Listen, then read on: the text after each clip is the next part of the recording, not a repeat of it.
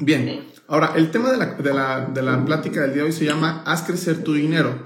Ayer si tuviste oportunidad de tener el live, estábamos hablando del tema de, del patrimonio, de, de, las inversiones y demás, no sé si lo recuerdan.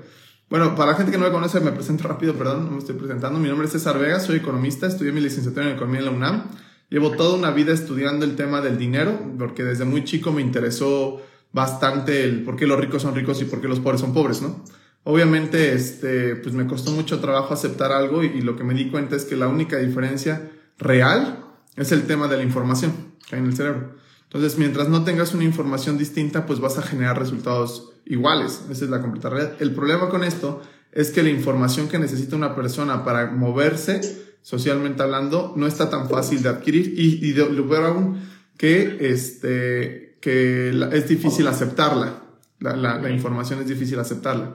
Entonces, cuando tú eh, abres tu mente y eso, pues puedes avanzar. Esto se los digo porque lo estoy escribiendo en un libro que la permeabilidad social en México es del 0.001%. ¿Alguien sabe qué significa eso de permeabilidad social?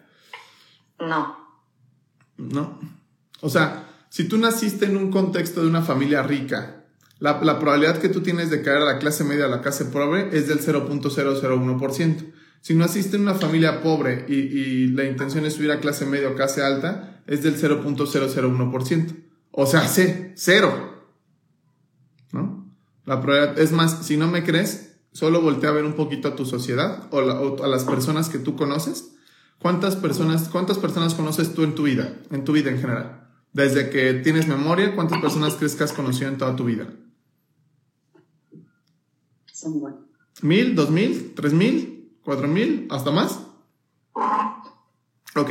De todas esas personas que tú has conocido, ¿cuántas personas tú conoces que hayan sido pobres y que de alguna forma ya son ricos o que hayan sido ricos y que de alguna forma hayan sido pobres? ¿Cuántos?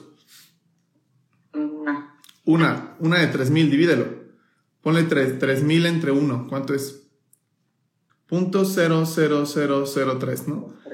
Esa es la probabilidad que tienes para poder volverte rico si naciste en una familia pobre. Y, lo peor es que esto también es al revés. Los ricos, la probabilidad que tienen de caer en una familia pobre es del 0.0003. O sea, es cero. Ahora, viéndolo estadísticamente hablando, yo creo que el primer paso como para avanzar en cualquier cosa, cuando tú detectas el problema, cuando tú aceptas el problema, ya estás solucionando la mitad del problema. Lo repito, cuando tú detectas el problema, ya estás solucionando la mitad del problema, pero mientras no detectes bien el problema, pues no lo vamos a poder solucionar. A esto se le llama diagnóstico o lo que, lo que se conoce en, medicina como cuando vas con un doctor a una consulta, se hace un, un, una mala evaluación o una mala, pues un diagnóstico malo, seguramente te va a tratar mal. ¿Cierto? Entonces, viéndolo de esta estadística, ahora, ¿por qué es tan difícil eh, o por qué la estadística es tan baja? ¿Por qué la estadística es tan baja? Bueno, es sencillo. Acuérdense que vivimos en un sistema capitalista, el sistema capitalista, que el sistema capitalista, la, la, premisa principal del sistema capitalista es que los medios de producción están privatizados, ¿cierto? Los medios de producción están privatizados. ¿Y quién los privatiza? Pues los capitalistas. ¿Cierto o falso? Ahora, ¿cuál crees que es el medio de producción más potente que tiene un ser humano? ¿Cuáles de ustedes se imaginan? ¿El medio de producción más potente que tiene un ser humano? Primero, ¿qué es un medio de producción? ¿Qué es un medio de producción?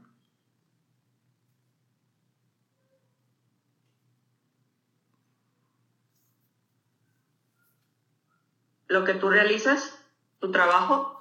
Mm.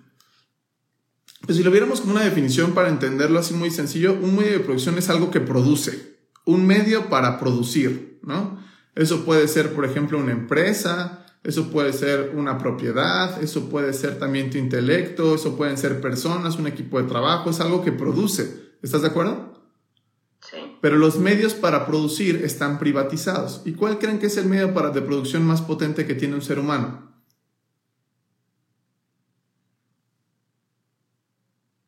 Su intelecto. Por supuesto. Su mente y su intelecto. Su mente y su intelecto. Eso es un hecho. ¿Cierto? todos los grandes negocios, todas las grandes edificaciones, todas las grandes naciones y todo comenzaron primero como una idea. Hay un libro muy bueno que se llama Los siete hábitos de las personas altamente efectivas que implican este principio, que las cosas se crean dos veces, una en tu mente y otra en el mundo real. Ponte a pensar todo lo que hay a tu alrededor y alguien primero lo pensó y después se ejecutó en el mundo real, ¿cierto? Pero si tus pensamientos no están acorde al nivel de exigencia del capitalismo, pues es complicado. Muy, muy complicado. Ahora, si esto es verdad, ¿ustedes creen que la verdad hay una instrucción real de este, en términos de la escuela, en términos generales hay una instrucción real eh, mentalmente hablando para que las personas desarrollen buenas ideas, buenos proyectos y, puedan desempeñarse lo mejor, la mejor manera posible en términos sociales? No. Está clarito que no. ¿Estás de acuerdo? y peor aún, no solo no está la información correcta a la disposición de la gente, sino más bien hay unas mentiras en la sociedad que la gente las cree de verdad. Y ese es un verdadero problema. O sea, de verdad es un verdadero problema cuando la gente cree y se aferra en algo que desafortunadamente es totalmente falso, totalmente falso. Totalmente falso. Les voy a dar algunas, algunas ideas para que más o menos me entiendan. El que no tranza. No avanza. O sea, eso es lo que creemos socialmente hablando. Pregunta, ¿tú eres una tranza? ¿Tú eres un tranza? No, entonces no vas a avanzar. Y una sola creencia, una sola creencia provoca que no avances. ¿Cierto? Tendríamos que desaprender eso y volver a aprender una cosa nueva. Y yo creo que la obra maestra de los ricos, y esto se los digo con todo el corazón, yo creo que la obra maestra de los ricos es convencer a la gente, o a la mayoría de las personas, o a los pobres, que los ricos son malos, que los ricos son, este, este, tienen valores malos, que ganaron su fortuna a la mala y todo. Si no me crees, revisa en redes sociales como la gente dice, sí, pero su dinero es mala vida o cosas así. no sé si lo han visto. Entonces, esto es bien delicado porque de ahí vamos a partir, ¿ok? Ahí vamos a partir. Cuando tú naciste, vamos a hablar de, riqueza económica, hacer crecer tu dinero, inversiones y patrimonio, rápido. De ahí voy a partir. Cuando tú naciste, que tienes 38, 35, 19, 32, 34, 22, 20, 39, 28, 30, y estamos hablando que tienes dos o tres décadas en este planeta, más o menos. ¿Estás de acuerdo? Y además de esas dos o tres décadas de tu planeta, tuviste mamá y papá. Yo no sé si naciste con mamá y papá, o solo mamá o solo papá. El chiste es que tuviste mamá y papá, si no, no estarías acá. O también tuviste abuelos, ¿cierto? O sea, ¿cuántos años vivieron tus papás y cuántos años vivieron tus abuelos? Pues al menos traes ahí una década, al menos, ¿no? perdón, un, siglo al menos de gente que, pues, trabajó, ¿cierto? Eso significa que cuando tú naciste tienes dos posibilidades y ustedes síganme en dónde estás ahorita. Posibilidad número uno, que hayas nacido con un patrimonio construido. Posibilidad número dos, que hayas nacido sin patrimonio construido.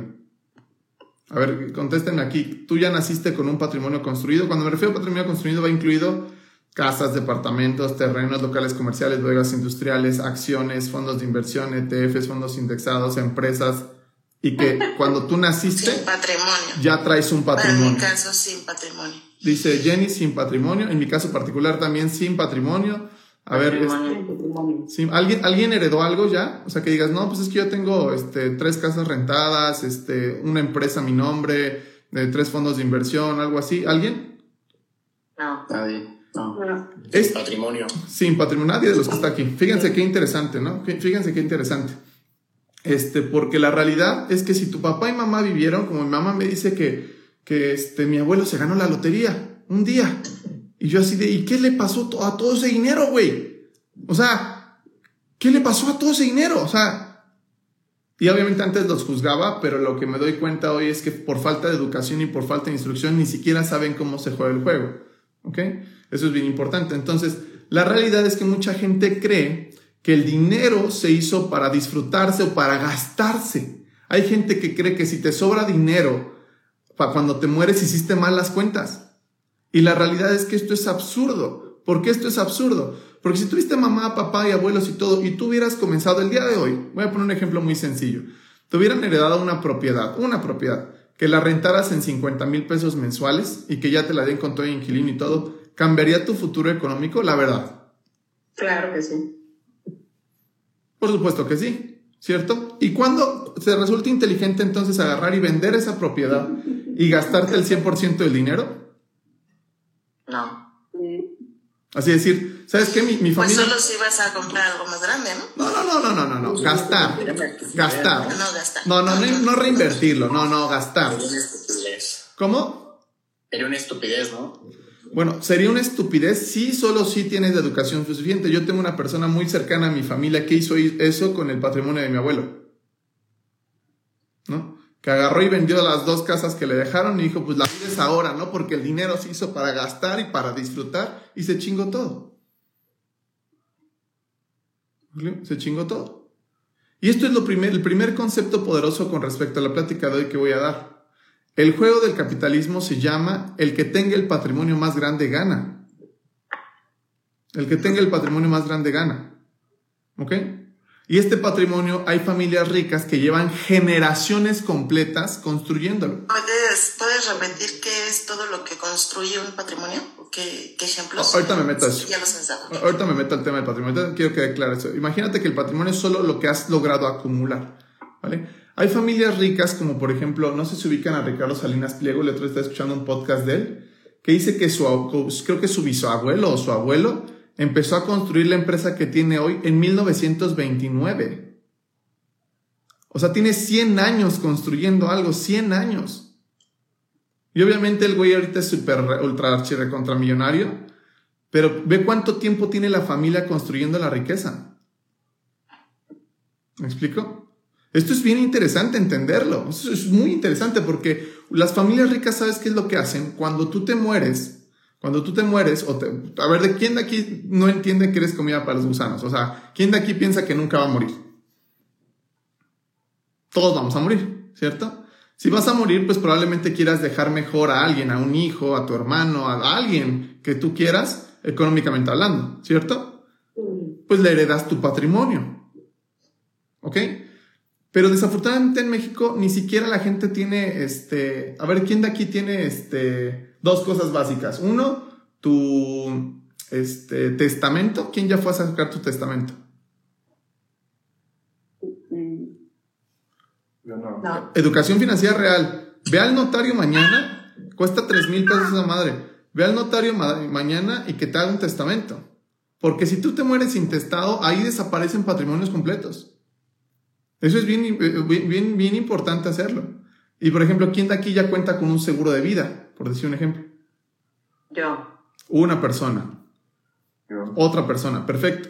Un seguro de vida, ¿cómo funciona? Si tú te mueres, pues le dan una suma asegurada a tus beneficiados en un tamaño patrimonial. ¿Cierto? ¿Cierto o falso? Entonces, el juego completo se llama el que tenga el patrimonio más, más grandote, gana. Si no me creen, vamos a, a poner, dí- díganme nombres de, de personas muy ricas del planeta. Díganme dos o tres nombres de personas muy ricas. Que tú digas, ese güey es muy rico según la tele. ¿Eh? Elon Musk. Elon Musk. Ok, Elon Musk, vamos a buscarlo. Elon Musk. Elon Musk. Vamos a ver acá cómo medimos la riqueza de este cabrón. Valor neto, o sea, patrimonio neto. 230 mil millones de dólares. Díganme otra otra persona rica. Carlos Slim. Carlos Slim. Carlos Slim.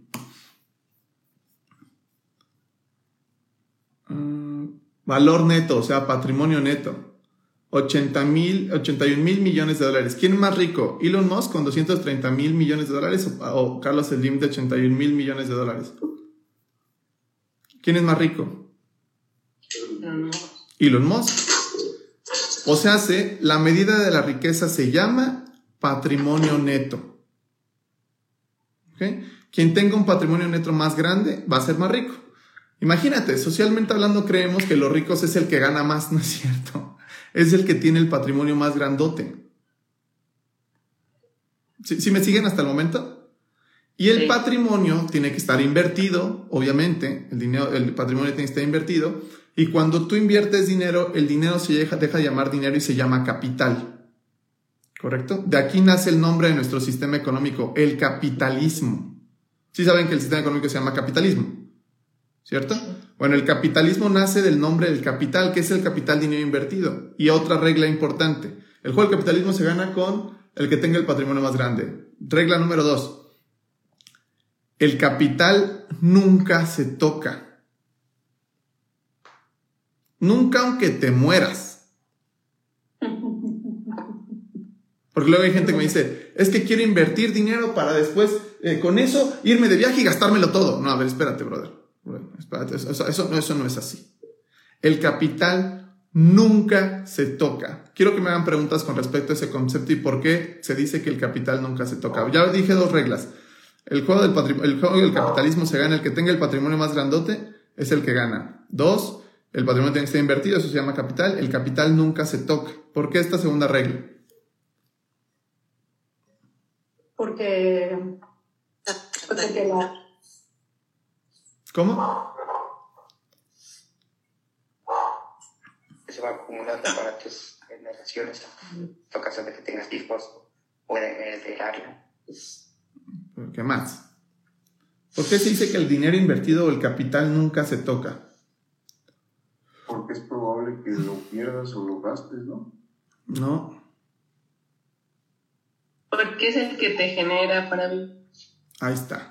Porque es el que te genera para vivir. Imagina cuando tú inviertes dinero, el dinero deja de llamarse capital, el dinero se llama capital y el capital es un esclavo tuyo.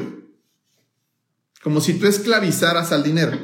Yo sé que la mayoría de las personas cree que, que el dinero se gana trabajando, ¿cierto? La mayoría de las personas cree eso, que el dinero se gana trabajando.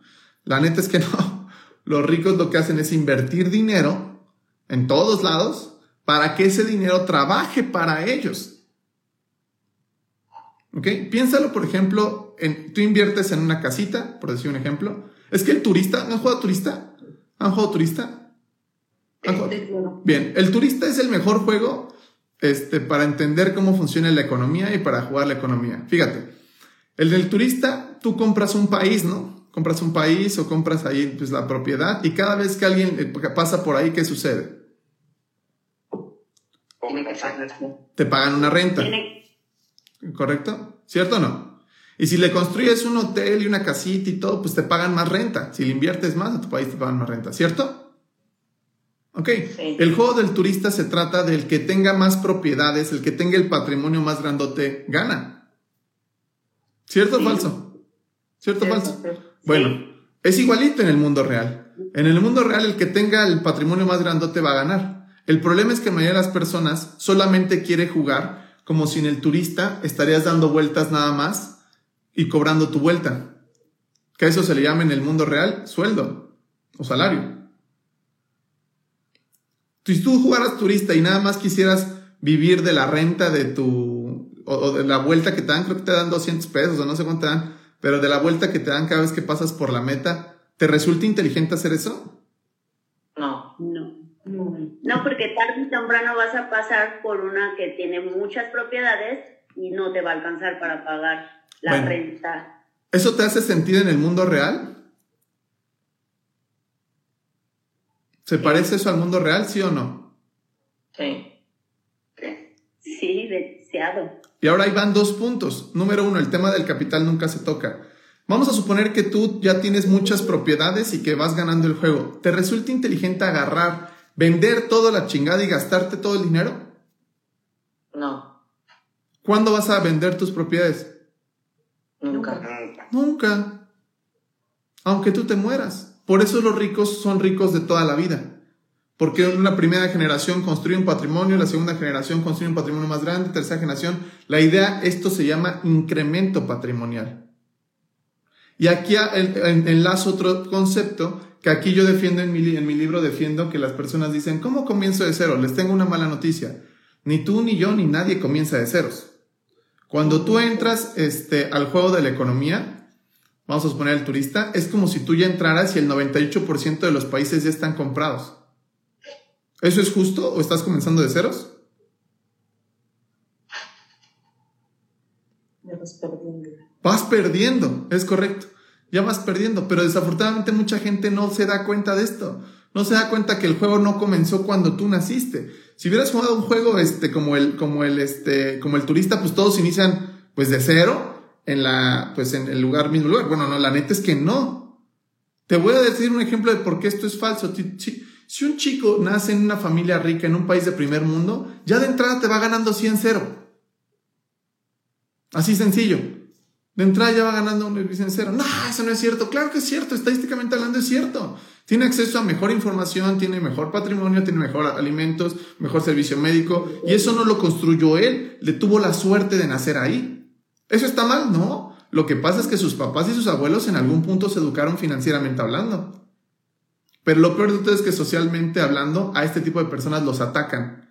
Es que tú naciste en cuna entonces no se vale. ¿Por qué no se vale? ¿Qué tiene de malo?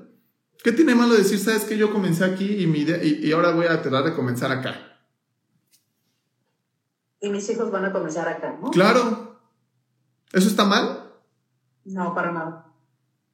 Pero ¿qué crees? Hay una idea romántica socialmente hablando de hay que comenzar de cero. No mames.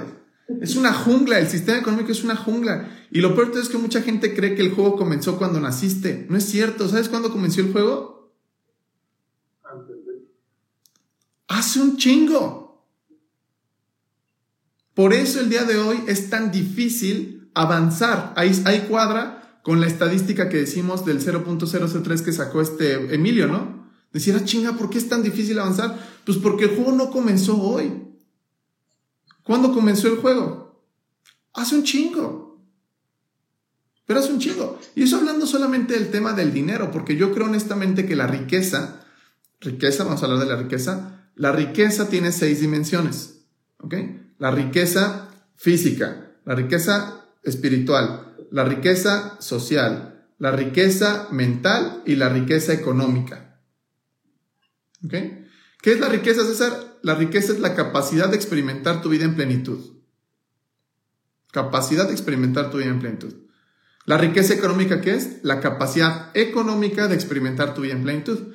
Si tú, por ejemplo, ahorita tuvieras la capacidad económica para ahorita agarrar un avión e irte de viaje a donde tú quieras, ¿lo harías? Claro. Porque tienes la capacidad económica de experimentar tu vida en plenitud, ¿cierto? Si tienes la capacidad económica para ir a, una eh, consulta privada con un médico especialista muy, muy bueno o irte a una consulta en un hospital público y tienes la capacidad económica, ¿a dónde irías? El doctor privado. Claramente, ¿cierto? Entonces, la riqueza económica sencillamente es la capacidad de experimentar tu vida en plenitud. Hablando de riqueza económica, la riqueza económica se mide por patrimonio neto. Y en teoría, no debiste haber comenzado con, con de ceros. Y si comenzaste de cero, por eso alguien ha experimentado lo difícil que es la vida en términos de dinero y en términos de echarle ganas y tratar de juntar tus ahorros. y si ¿Alguien sí lo ha experimentado esto? Yo sí, así de, no mames, está medio cabrón el asunto. ¿Sí? Ok. ¿Correcta? Tercera regla o cuarta regla, no sé cuántas vamos a arreglar. Eh, primera regla, ¿cuál fue? ¿Sí las vamos anotando? ¿Primera regla cuál fue? ¿Ah? El que tenga el patrimonio más grande gana. Ok. Segunda regla fue. Nunca vender tu patrimonio. Nunca vendas tu patrimonio exactamente, o el capital nunca se toca. Tercera regla. Mm. ¿Cómo vamos ahí entonces, no? Tercera regla. La regla de oro del capitalismo es que el que tiene el oro pone las reglas. Es decir, el que tiene lana pone las reglas, el que tiene el capital pone las reglas. ¿Quién crees que hace las reglas del juego? ¿Los pobres o los ricos? Los ricos. Está sencillo. Entonces estás jugando un juego en donde es injusto porque tú no pusiste las reglas, las pone la gente rica. Y si no me crees, volvemos al asunto. ¿Quién crees que diseñó el sistema escolar? Los más ricos. Los más ricos y los más poderosos. ¿Y por qué crees que entonces no enseñan nada con respecto al dinero? Porque necesitan un para los ricos. Claro. Porque si tú no tienes ningún tipo de instrucción, ningún tipo de educación, ni nada, tú y yo todos, es como el dinero es como un cuchillo. Si no sabes usarlo, te puedes matar tú solo. O en algún momento te enseñaron, por ejemplo, en la primaria secundaria, ¿qué es la bolsa de valores? ¿Cómo se compra una acción? ¿Qué es un ETF? ¿Qué es el interés compuesto? ¿Cómo funcionan las tarjetas de crédito? ¿Qué son los bancos? ¿Qué es, qué es la tasa de interés pasivo? ¿Qué es la tasa de interés activa? ¿Por qué se genera la inflación? Las políticas monetarias, los impuestos. Nunca. ¿Y crees que esto sería importante entenderlo? Claro, demasiado. ¿Pero por qué no sabemos nada de eso? Pues porque no. Y lo peor de todo es que se incrustó una idea generalizada que la gente cree de verdad que el dinero, o sea, la manera de disfrutar tu dinero es gastártelo. Yo honestamente creo el día, al día de hoy que la manera de disfrutar el dinero es invertirlo y que esa madre trabaje para mí. ¿Cuándo? De por vida. Aunque me muera. Pero mucha gente me dice, César, quiero, enséñame a invertir o quiero invertir y todo para despuntar X cantidad de dinero para podérmelo gastar y disfrutar, porque hay que disfrutar. Para irme de vacaciones.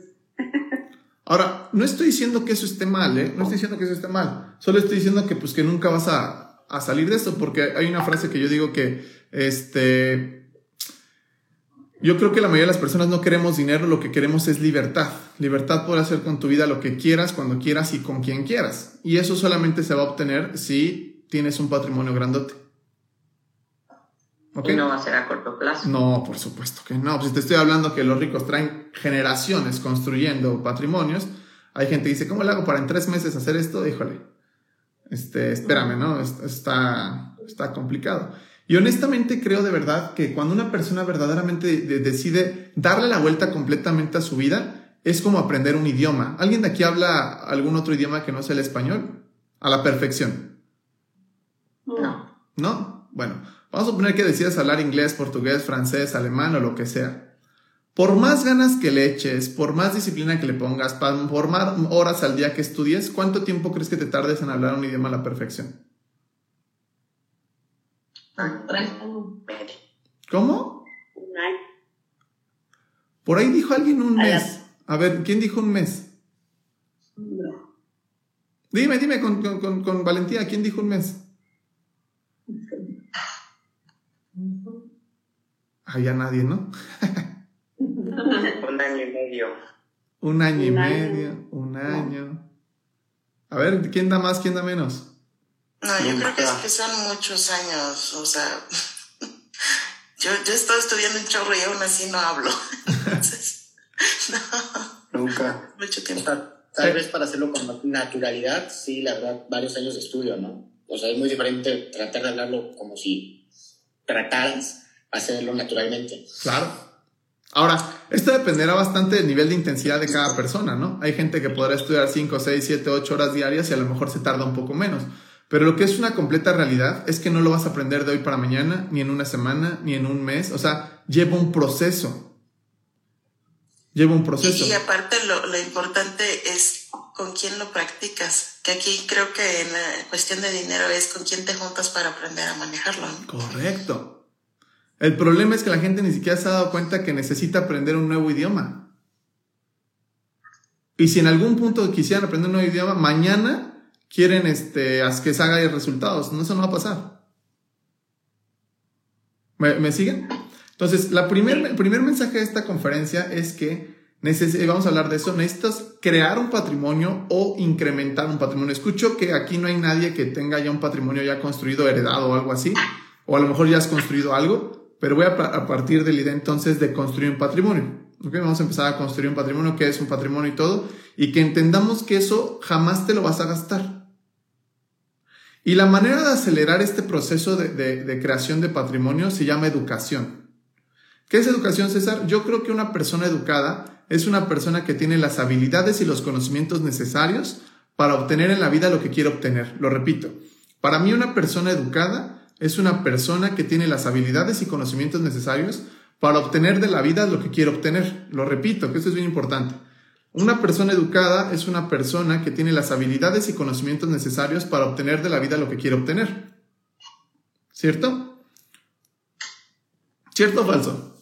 Si tú estás educado para cocinar y tú quieres cocinarte algo muy rico y tienes la educación correcta para cocinar rico, pues vas a obtener una comida rica. Yo en mi caso particular no tengo ningún tipo de educación en temas de cocina. Si yo me pongo a cocinar, ¿cómo crees que salga? No, les recomiendo que jamás prueben algo que yo, que yo cocine, ¿no? Es algo terrible, o sea, ni yo mismo me lo comería. Pero eso en cada área de nuestra vida, ¿estás de acuerdo? Mientras más educado seas, pues mejor resultados vas a tener. ¿Cierto o falso? Por esta razón, he concluido que los ricos son ricos y los pobres son pobres. Sencillamente porque por el cambio de información o educación que tienen. ¿Cierto? El cambio de educación o información que tienen. Esto que te estoy explicando lo podría entender un niño de 8 años en la primaria, seguro. Lo pones a jugar turista y lo entiende, ¿cierto? Entonces, si, si, esto es verdad, cuando el niño de 8 años ya entendió eso, recibe su primer ingreso, ¿qué tendría que hacer? Invertir. Claro. Tendría que invertir para empezar a construir su patrimonio. Pero sin educación e instrucción recibimos el primer dinero y ¿qué es que lo que hicimos la primera vez? gastarlo. Gastarlo. Y después ya no nos alcanza, pues hay que endeudarnos, chingue su madre, ¿no? Te voy a dar un ejemplo por qué la educación es tan importante. Hay un video que hago yo en redes sociales que dice, esto es de cosas de muy ricos y cosas de muy pobres, ¿no? cosa de muy ricos y cosa de muy pobres. O sea, hacen lo mismo, estar endeudados. ¿Sí saben que los ricos ricos están súper endeudados? Y los pobres pobres también están súper endeudados. ¿Cuál es la diferencia? Que el rico se endeuda para crecer su, para que incremente su patrimonio y los pobres nos endeudamos pues para tener cosas, pero que no te hacen aumentar tu patrimonio, pues ropa, zapatos, celulares, viajes, no sé. Claro. Y a esto se le llama educación. Educación financiera, porque es la misma herramienta, una deuda, ¿estás de acuerdo? Es la misma herramienta, una deuda. Yo tengo un dicho en, en el capitalismo que dice que el dinero premia a quien sabe usarlo y castiga a quien no. O sea, literal, el dinero es como un cuchillo. A las personas que saben usar la deuda, esto incrementa bastante su patrimonio. Las personas que no saben usar la deuda, como bien dijo Edith, van y se gastan el dinero en carros, en, ropa, en viajes, en comida, inclusive, güey. Hay gente que compra, este, eh, no sé, el otro día estaba en el Liverpool y vi una familia que un señor se quería comprar una chamarra de 4.500 pesos y preguntó, oye, ¿la puedo pagar a meses? Dije, ¿cómo vas a pagar una chamarra a meses? O sea, si no tienes para comprar una pachamara de 4.500 pesos, cómprate una de 100 o 200, hermano, y ya. No sé si me doy a entender. O sea, eh, y, eso se llama educación. Y obviamente este... Dime. Pasa como, por ejemplo, ahora con los apoyos ¿no? que da el gobierno a los chicos de preparatoria, este que les dan cada, seis meses. Y en lugar de, educarlos... Recording in progress. Ajá, te escucho, perdóname, perdóname en lugar de, de, uno como padre o que ellos este, los, les diga, ¿sabes qué? Recibiste este dinero, inviértelo. ¿Qué hacen? Este, lo gastan. Gástatelo. Es tuyo. Es tuyo. Te lo ganaste, te lo mereces, ¿no? Los pesos, ¿no? O sea, realmente, y a lo mejor no es, no es cada mes, pero yo creo que si, si los chicos invirtieran esa beca en algo harían crecer su dinero en lugar de gastarse los 3 mil o 4 mil pesos que le dan cada, seis meses en ropa o en a veces hasta alcohol, cigarros, lo que, lo que sea. Desde ahí partimos. Correcto. ¿Vale? Entonces, ahí, desde ahí partimos. Estamos claros, ya identificamos el problema, entonces ya identificamos el problema, tienes, tenemos la 50, el 50% de la solución. Que el problema real, ¿cuál es? La educación. ¿Cierto? ¿Cierto o falso? Por ejemplo, el otro día fui, a, un, a, un, a, mi notaría y mi notario me estaba platicando que, que él atendió un cliente judío suyo y que llevó a su hijo de 13 años a la notaría a crear su primera empresa a los 13 años. A crear su primera empresa, le dio un millón de dólares y le puso todos los contactos para que levantara su primer proyectito inmobiliario. A los 13 años. ¿Ok? Con todos los contactos, la lana y, y todo. ¿Crees que eso ayuda a una persona económicamente hablando? Por supuesto. ¿Estás de acuerdo? Por supuesto. Volvemos al punto, ¿qué probabilidad tiene esa persona de, de, de, este, de caer? Pues está muy complicado. El otro día lo platicaba con un amigo que es muy famoso en redes, no voy a decir su nombre, pero me decía, César, es que tenemos que crear un patrimonio lo suficientemente grande y sólido a prueba de pendejos. ¿A qué se refiere con eso de a prueba de pendejos? A de que en algún momento si alguien cae un patrimonio y dice, pues el dinero se hizo para gastar y se gasta todo el patrimonio, está todo idiota esa persona. ¿Cierto? Es como jugar turista, que, alguien ya haya jugado turista y tenga muchísimas propiedades y tú este, empieces a jugar y digas, creo que es buena idea vender todo y gastármelo todo, porque la vida es ahora. No tiene lógica. O sea, no, no tiene ningún tipo de lógica. Entonces ya identificamos entonces que el problema real se llama educación. Y necesitamos, a estos, eh, en términos de, de dinero, se llama educación financiera. Pero aquí hay que tener mucho cuidado con el tema de la educación financiera, de que desafortunadamente hay mucha gente en redes sociales, y yo lo he visto, que te dan consejos financieros según ellos, pero la neta es que esos consejos son horribles y asquerosos. Te voy a dar un ejemplo de algunos consejos horribles y asquerosos de gente. Es que el problema es ese, que escuchamos consejos de gente que no tiene resultados. Me explico. Hay un consejo que a mí me pudre el corazón que dice, este es el consejo de la regla 50-30-20. Tienes que gastar el 50% de tu dinero, ahorrar el 30% y invertir el 20%. ¿Alguien lo ha escuchado eso en algún momento?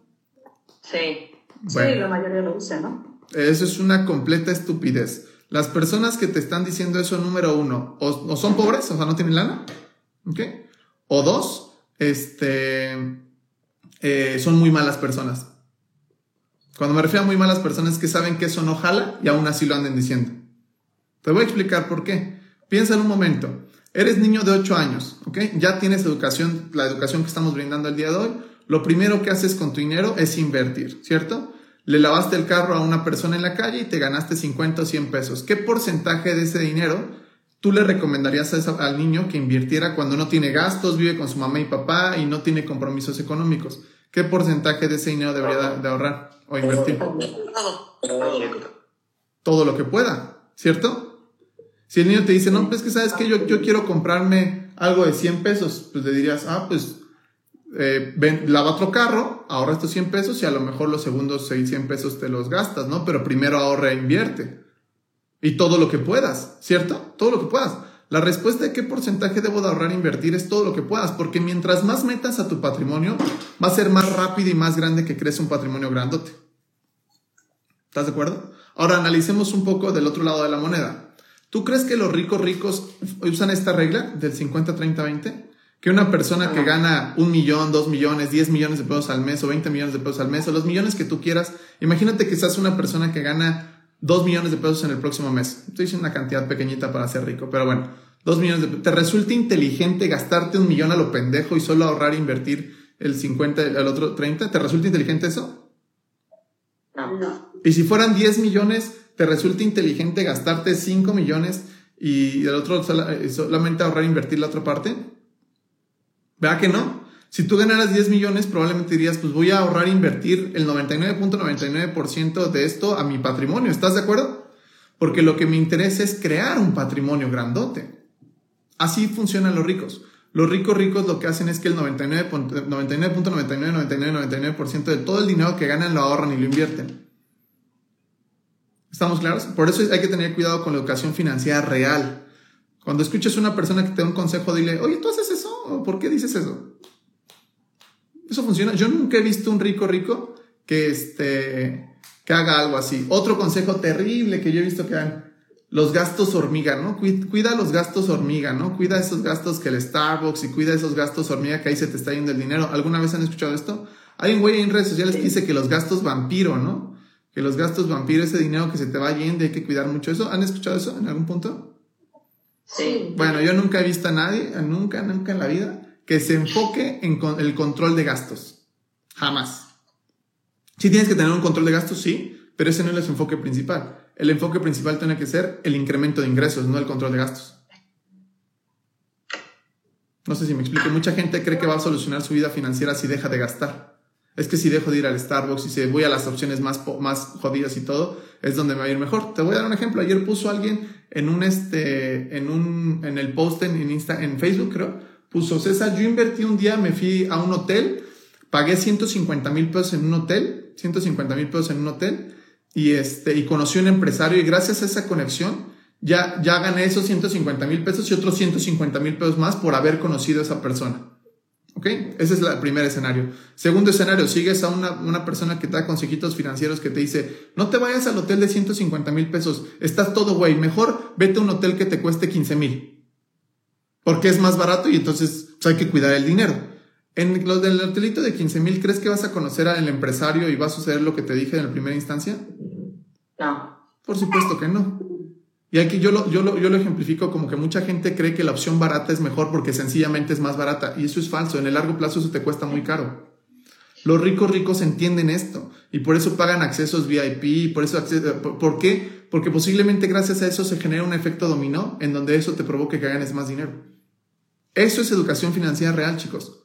No la pendejada esta de, no, no, no, esto está muy caro, mejor cómprate algo muy barato. No sé si me doy a entender.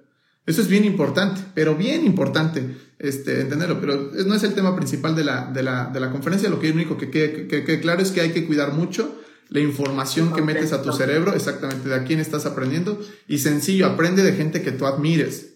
O sea, es sencillo, gente que tenga los resultados, gente que tú admires, y eso es bien importante. Es más, yo invito a la gente que todo lo que yo digo no me crean.